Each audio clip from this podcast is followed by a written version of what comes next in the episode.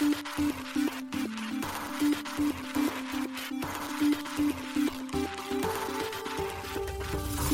しい経済ニュース。この番組では現当社のメディア新しい経済がブロックチェーン仮想通貨フィンテックに関する日々のニュース解説を平日毎日音声コンテンツでお届けしています。そして新しい経済ではブロックチェーン仮想通貨に関するニュース解説記事やインタビュー記事学習記事などのたくさんのコンテンツを掲載しております。ぜひ新しいひらがな経済漢字で検索してメディアもチェックしてください。そして LINE 公式アカウントではメディアの更新情報を配信しております。LINE 公式アカウントにもぜひご登録ください。この番組は株式会社フィナンシェの提供でお送りします。フィナンシェはスポーツチームやエンタメプロジェクト、DAO などのトークンを購入して支援ができる新しいクラウドファンディングサービスです。サッカー J リーグ、野球、バスケなどのプロスポーツチームをはじめ、映画やアイドル、インフルエンサーなど100以上のプロジェクトのトークンがフィナンシェで購入できます。さらにトークン購入者はプロジェクトに応じたキャンペーン参加や NFT などの特典も。ぜひ iOS や Android でフィナンシェのスマホアプリを入れて新たな応援体験を味わってください。あなたの夢がみんなの財産になるフィナンシェ。現当社新しい経済編集部の高橋です。はい、今日は3月10日金曜日です。今日のニュース行きましょう。イーサは有価証券との見解、ニューヨーク司法当局が空港員を提訴。アメリカ財務省がマイニング企業に物品税30%を提案。バイデン政権の2024年度予算でアメリカ CFTC 委員長ステーブルコインとイーサはコモディティになるとの見解示す。フィナンシェトークン IEO 申し込み金額が200億円突破。FTX ジャパンへの資産の国内保有命令が継続。業務停止命令解除も休止継続。SWIFT CBDC 国際間決済ソリューション開発を次のフェーズに移行。シバリウムベータ版今週リリースへ。アバランチ上にプライベートデッド市場プラットフォーム構築へ。ルクセンブルグのディファイカがリキッドステーキング、リド、ポルガドットと草までのサービス終了を検討。サンダーゲームズビットコイン稼げるパズルゲームビットコインブロックスをリリース。ビットトレードがフレアのユーザー付与と取り扱いを開始。一つ目のニュースはニューヨーク司法当局が空港員を提訴というニュースです。アメリカ・ニューヨーク州の司法当局が同州にて未登録で事業を行ったとして暗号資産取引所の空港員を提訴したと3月9日発表しました。司法当局は空港員に対し証券やコモディティとなるイーサ、ルナ、テラ USD を含む暗号資産を空港員が売買したと指摘しています。司法当局は申立書にて、イーサはルナや UST と同様に、イーサの保有者に利益を提供するために、第三者の開発者の努力に依存する投機資産であると主張しています。よって、クーコインはイーサ、ルナ、USD を販売する前に、それらを同州に登録する必要があるとしました。また、司法当局はクーコインが提供するステーキングサービスのクーコインアーンについても言及しています。これも未登録での有価証券販売に相当するとしました。当局は同州の法律においては有価証券及びその取引業者は同州への事前登録が義務付けられていると指摘しています。また当局は空港員は取引所ではあるものの SEC に登録せず商品先物取引委員会からも認められていない点を問題視しています。空港員がセイシェル、カナダ、オランダ等で免許を取得せずに営業していることも非難しています。司法長官のレティシア・ジェームス氏は、ニューヨークのユーザーが空港員のアプリ、サイト、サービスへアクセスできないよう、空港員にジオブロッキングさせる裁判命令を求めています。なお、この報道を受けてか、イーサリアムの価格は3月10日3時時点の約20万8225円台から3月10日11時30分時点で約19万5046円に下落しています。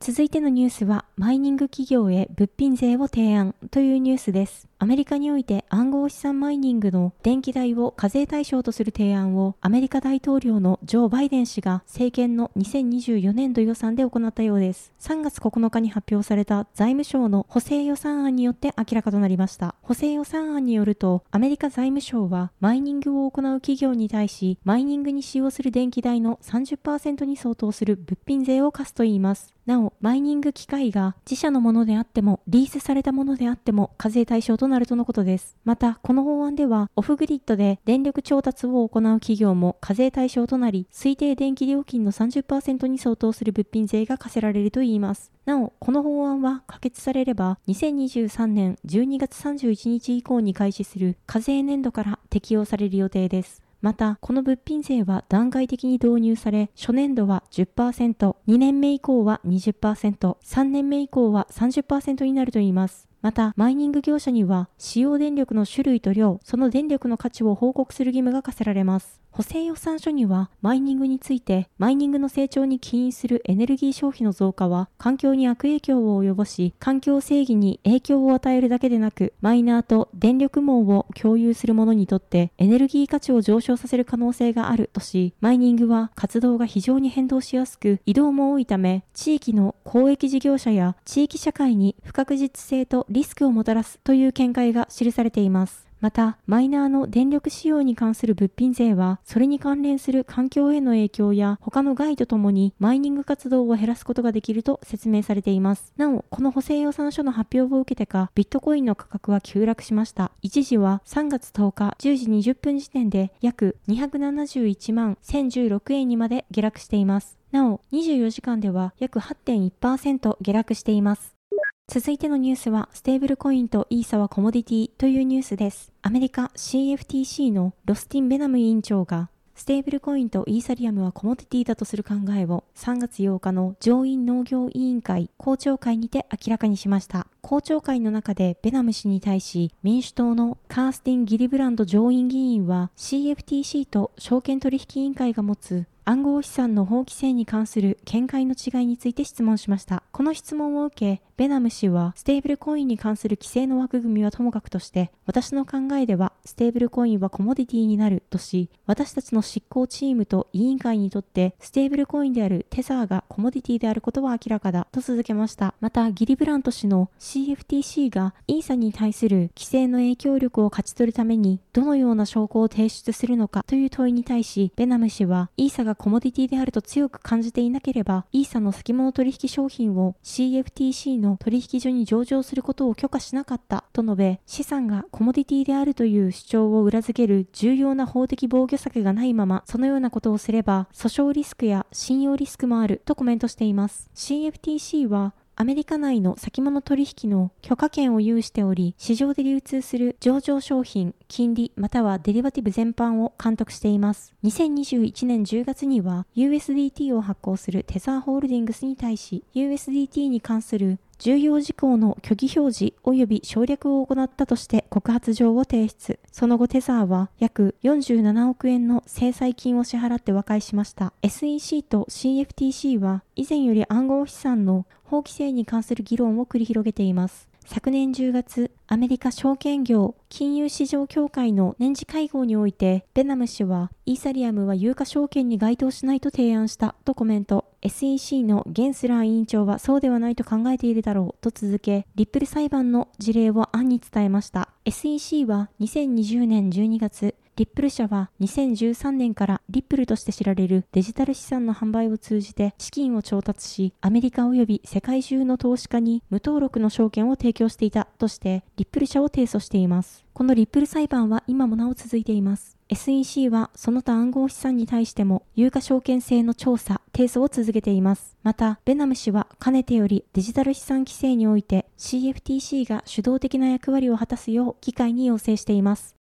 続いてのニュースは、フィナンシェトークンの IEO 申し込み金額が200億円を突破というニュースです。コインチェック提供のコインチェック IEO にて実施されていたフィナンシェトークンの申し込み金額が200億円を突破したことが3月10日発表されました。フィナンシェトークンは次世代クラウドファンディングサービスフィナンシェ運営のフィナンシェが発行する暗号資産です。IEO の仕組みによってコインチェック IEO にて2月21日12時から購入申し込み開始し3月7日12時に購入申し込みを終了、抽選、3月8日から3月9日にてフィナンシェトークンの受け渡し及び抽選結果が通知されていました。そして3月10日、フィナンシェトークンの販売結果が公表されました。結果として申し込み金額は200億2128万8100円を記録したとのことです。申し込み口座数は24,833口座で、販売総額は6600万円となり、倍率は18.78倍になったとのことです。今後、フィナンシェトークンは3月16日12時よりコインチェックの取引所において取引が開始となる予定です。IEO はトークンによる資金調達を暗号資産取引所が支援し、具体的には主体となって発行体のトークンを販売するモデルのことです。フィナンシェトークンの IEO は国内において3号目の案件となります。フィナンシェトークンはイーサリアムブロックチェーン上で発行される暗号資産です。フィナンシェが運営する次世代クラウドファンディングサービスのフィナンシェで発行利用されるコミュニティトークン同士を効果的につなげ、コミュニティトークンの価値を長期的に向上させるためのプラットフォームトークンの役割を担うとのことです。具体的には、フィナンシェユーザーへの報酬や、フィナンシェ上の優良なコミュニティが継続的に成長できるためのインセンティブとしての活用を想定しているとのことです。また、フィナンシェトークンは、フィナンシェの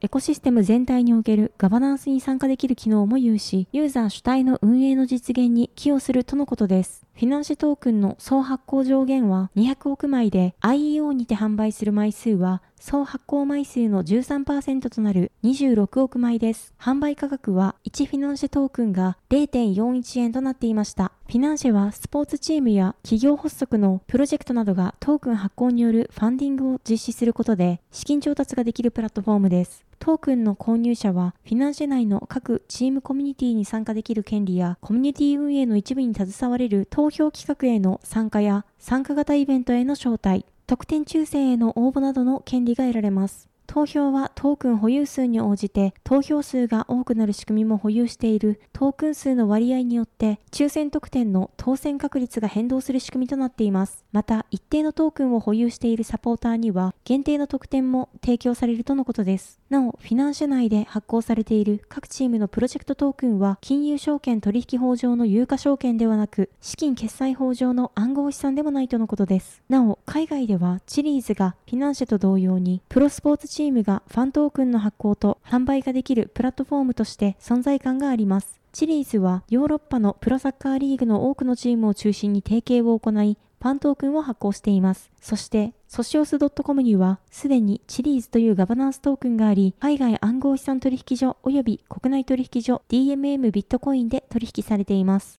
続いてのニュースは FTX ジャパン業務停止命令解除も休止継続というニュースです。国内暗号資産取引所 FTX ジャパンに下されていた行政処分の期日となる3月9日、同取引所は関東財務局より行政処分となる資産の国内保有命令を受けたことを発表しました。なお、この期日において新たに業務停止命令及び同種の命令は下されませんでした。しかし FTX ジャパンは取引サービス等の取引所運営に関する業務について再開に必要な体制整備が整えられるまでの期間において停止するとしています。なお、業務改善命令については継続されています。昨年11月10日に業務改善命令を受け、FTX ジャパンは業務改善計画を関東財務局へ提出していますが、その計画の実施完了までの間、1ヶ月前の進捗、実施状況を翌月10日までに書面で報告することが義務付けられています。なお、今回の資産の国内保有命令は3月10日から6月9日まで各日において FTX ジャパンの貸借対照表の負債の部に計上されるべき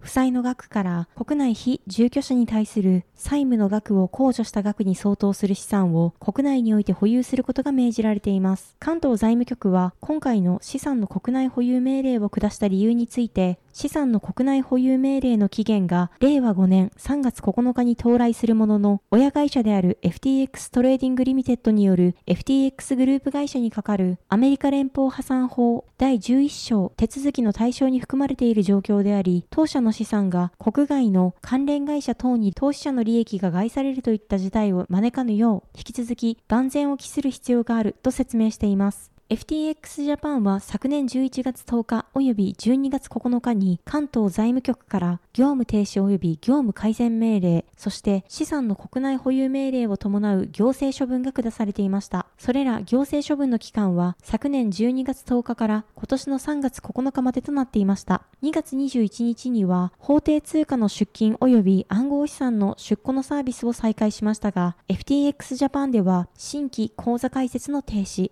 取引サービスの全面停止、法定通貨の入金及び暗号資産の入庫の停止を継続しています。なお FTX ジャパンは昨年11月に経営破綻した親会社の FTX トレーディングの影響を受け、それ以降、出金、出庫のサービスを基本的に停止していました。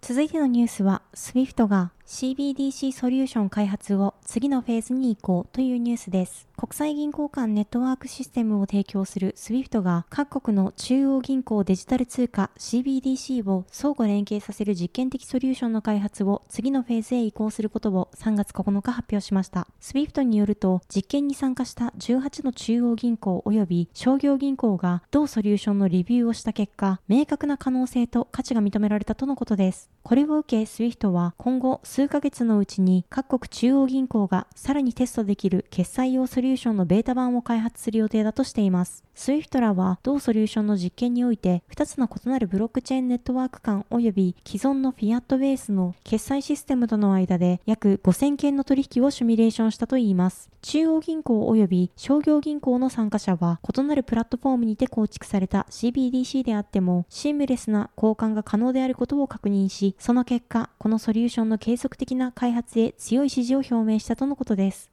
なお、ベータ版開発に加え、第2段階のサンドボックステストも行うことが決定したとのことです。証券決済や貿易金融、条件付き決済などの新たなユースケースについて参加者と協力していくとの意向が示されています。なお、サンドボックスに参加するのは、フランス銀行、ドイツ連邦銀行、シンガポール通貨局、BNP パリバ、HSBC、インテサ・サンパウロ、ナットウエスト、カナダロイヤル銀行、SMBC、ソシエテジェネラル、スタンダードチャータード、UBS とのことです。SWIFT の最高イノベーション責任者であるトム・シャッハ氏は、我々の実験はデジタル通貨と伝統的な通貨が共存する金融エコシステムにおいて、SWIFT が果たすことのできる重要な役割を示しました。私たちの API ベースの CBDC コネクタは、2つの異なるブロックチェーンネットワークと従来の法定通貨との間の約5000件の取引で堅牢であることが証明されており、それらをさらに開発するためにコミュニティのサポートを得られたことを嬉しく思っております。多くの参加者が CBDC の相互運用性について継続的な協力を望んでいることを明らかにしており、これは特に喜ばしいことです。とリリースにてコメントしています。SWIFT は昨年10月に既存の金融インフラ上で CBDC 及びトークン化された資産のシームレスな転送に成功したことを発表していました。SWIFT はトークンの転送に関する複数のプロジェクトに参加しており、そのうち異なるブロックチェーン間における CBDC のクロスボーダー取引と複数のプラットフォームで発行されたトークン化資産の現金決済の2つの実験に成功したとしていました。続いてのニュースは、シバリウムベータ版が今週リリースへというニュースです。柴犬ブロックチェーンのレイヤー2ネットワークシバリウムのベータ版が近日中にローンチされることが3月8日発表されました。今回発表を行った柴犬のエコシステム公式ツイッターによると、シバリウムのベータ版のローンチは今週中とのことです。また、同ネットワークのウェブサイトへのアクセス方法を含む全ての詳細を公開するといいます。柴犬は同時コインをモデルにして作られたイーサリアム基盤のミームコインです。ミームコインとは一般的に明確な目的や内容、裏付けがなく、ソーシャルメディアのトレンドで価格が紐づいているトークンです。公式ブログによると、シバリウムはメタバースやゲームなどに焦点を当て、新たな分散型メタバースとゲームエコシステムの実現を目標としたネットワークとのことです。そして、シバリウムはレイヤー2ネットワークのため、イーサリアムのセキュリティに依存しながら、より高速で安価にプライベートなトランザクションをオフチェーンで処理するとのことです。なお、シバリウムでの取引ごとに、柴犬コインがバーンされるといいます。また、シバエコシステムで稼働するトークンは、柴犬コインの他に独自トークンのボーンとトリートがあるといいます。ボーンはシバリウム内のガス代として機能するほか、バリデーター及びデリゲーターへの報酬として利用されるとのことです。また、トリートについても、バリデーター及びデリゲーターへの報酬として利用されることがブログにて記載されています。なお、トリートについては現状デプロイされていないため、市場に出回っていないトークンとなっています。続いてのニュースは、アバランチ上にプライベートデット市場プラットフォーム構築へというニュースです。ルクセンブルク拠点にデジタル証券プラットフォームを開発しているディファイカがアバランチブロックチェーンのメインネット上にプロトコルを3月中にローンチする予定です。アバランチの開発を主導するアバラボが3月10日に発表しました。ディファイカはルクセンブルクの金融機関当局である CSSF に認可されたデジタル資産証券会社です。同社が開発しているのは従来の債務証券やローンポートフォリオなどをトークン化された資産としてオンチェーン化するプロトコルです。これにより、機関投資家向けのプライベートデットマーケットプレイスを提供する予定だといいます。なお、プライベートデットとは、相対的に信用性の低い企業に対し、銀行以外の主体が投資家から集めた資金を融資の形で貸し出すことです。なお、ディファイカによると、プライベートデットを運用するプライベートデットファンドは1.6兆ドル、日本円で約218.5兆円の運用資産を保有しているとのことです。このマーケットプレイスにより、通常は機関投資家向けに確保されている不透明な民間債務市場から市場参加者とディファイプロトコルを証券化された本物の利回りにアクセスできるようにするとのことです。また、ディファイカは、ディファイと機関投資家向け金融の橋渡しをすることで、オンチェーン金融におけるボラティリティの課題を解決し、従来の市場における取引活動の高速化を実現するとも述べています。発表によると、ディファイカのプロトコルでは、価格発見、負債照合、決済、支払いフローはスマートコントラクトを通じて自動的に実行されるため、証券トークン発行者にとっては、投資コストと時間の両方が大幅に削減される結果になるとのことです。また、市場参加者には、ステーブルコインによるリターン獲得の機会が提供されるとのことです。アバラボの基幹ビジネス開発ディレクターであるモーガン・クルペツキー氏は、現実世界の資産とオフチェーン担保をオンチェーンに移行することは、ディファイの進化に不可欠であり、これらのアプリケーションのリスクプロファイルをより強固なものにしますとコメントしています。なお、今年2月には、ストラクチャードファイナンスのプラットフォームを開発、提供するインテインがトークン化された証券を扱うインテインマーケットをアバランチのサブネット上に立ち上げています。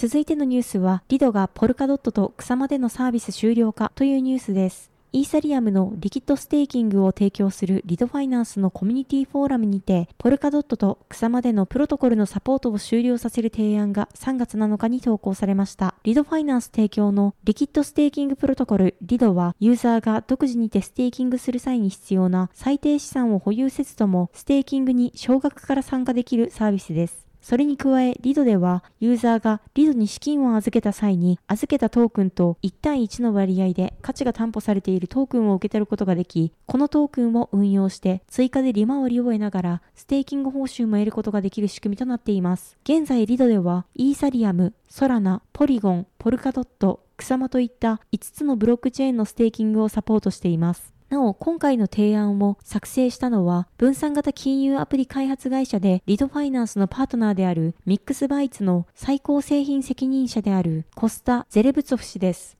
ミックスバイツはリドにおけるポルカドットとクサマのフロントエンドなどの技術提供をしていましたが、それを辞任することが決まっています。その辞任に伴い今回の提案がなされた形です。提案の中でミックスバイツは2023年8月1日にポルカドットとクサマに関するリドへの技術的なサポートを停止することを発表しています。また、暫定的なタイムラインも設定しており、ポルカドットについては3月15日には新規のステーキング受付を停止し、6月後半には自動的にステーキングテーキングを解除、8月には完全にサポート終了することを提案しています。なお、3月10日現在、この提案は議論の段階であり、可決されたものではありません。リドは今年利用者を大きく伸ばしており、1月時点で DeFi プロトコルの中でトップの総預かり金を記録しています。2月25日には、プロトコルへの入金量が急増したことにより、一時的に入金を停止する安全措置が発動しています。続いてのニュースは、ビットコイン稼げるパズルゲーム、ビットコインブロックスリリースというニュースです。スマホゲームを通じてビットコインユーザーの増加を目指すサンダーゲームスがゲームプレイによってビットコインが獲得できる最新ゲームのビットコインブロックスのリリースを3月10日発表しました。ビットコインブロックスはテトリスと数独を組み合わせたスタイルのパズルゲームのことです。サンダーゲームスはライトニングネットワークの開発企業であるライトニングラボでの職務経験を持つディジリー・ディッカーソン氏が2019年に立ち上げた企業です。同社はゲームを通じてビットコインのメインストリームへの普及を加速させることをミッションとし、ビットコインを獲得できるゲームをこれまでに5本リリースしています。なお、昨年9月にリリースしたソリティアベースのビットコインゲームであるクラブビットコインはアメリカのアップストアにてこれまでで最高位となる21位を獲得したようです。なお、サンダーゲームスは今回のリリースと同時にゲーミンググラフの発表を行っています。この機能については、オープンでグローバルな分散型 SNS プロトコルとして知られるノストラを使用した同社の最初の実験になるとのことです。ゲーミンググラフの最初の機能リリースは、他の環境やクライアントに簡単に転送できるプレイヤー向けのバッジと評判システムとのことです。続いてのニュースは、ビットトレードがフレア取り扱いを開始というニュースです。国内暗号資産取引所のビットトレードが暗号資産フレアの取扱い予定を3月10日発表しました。取扱い開始は3月22日15時の予定です。同取引所ではフレア取扱い開始の同日同時刻にフレアの付与も予定しています。フレア付与対象となるのは2020年12月12日9時のスナップショット時点においてビットトレードでリップルを保有していたユーザーです。この付与実施によりフレア取扱いが開始となりました。なお今回付与されるフレアは、エアドロップ初回付与分とフレアのラップ初回付与分も含まれるとのことです。フレアの取り扱いは、同取引所の販売所、サービスでの購入、売却が対象となります。現物のみの取り扱いとなっており、入出金にも対応するといいます。なお、ビットトレード及びビットトレードアプリが対象です。今回のフレア取り扱いにより、ビットトレードでは全28銘柄の暗号資産を取り扱うことになります。当取引所では現在、ビットコイン、ビットコインキャッシュ、イーサリアム、イーサリアムクラシック、ライトコイン、モナコイン、ネム、ステラルーメン、リップル、フォビトークン、ベーシックアテンショントークン、オントロジー、トロン、クオンタム、ジム、リスク、エイダ、ポルカドット、エンジンコイン、IOST、ビットコイン SV、ジャスミー、OMG、コスプレトークン、テゾス、ディープコイン、パレットトークンの取引が行われています。はい、本日のニュースは以上となります。このように私たち新しい経済編集部では、ブロックチェーン暗号資産に関するニュースを平日毎日ラジオで配信しております。本日ご紹介したニュースは、新しい経済のサイトに上がっております。ぜひ、サイトの方にも見に来てください。新しいひらがな、経済、漢字で検索して見に来ていただければと思います。それでは、本日もありがとうございました。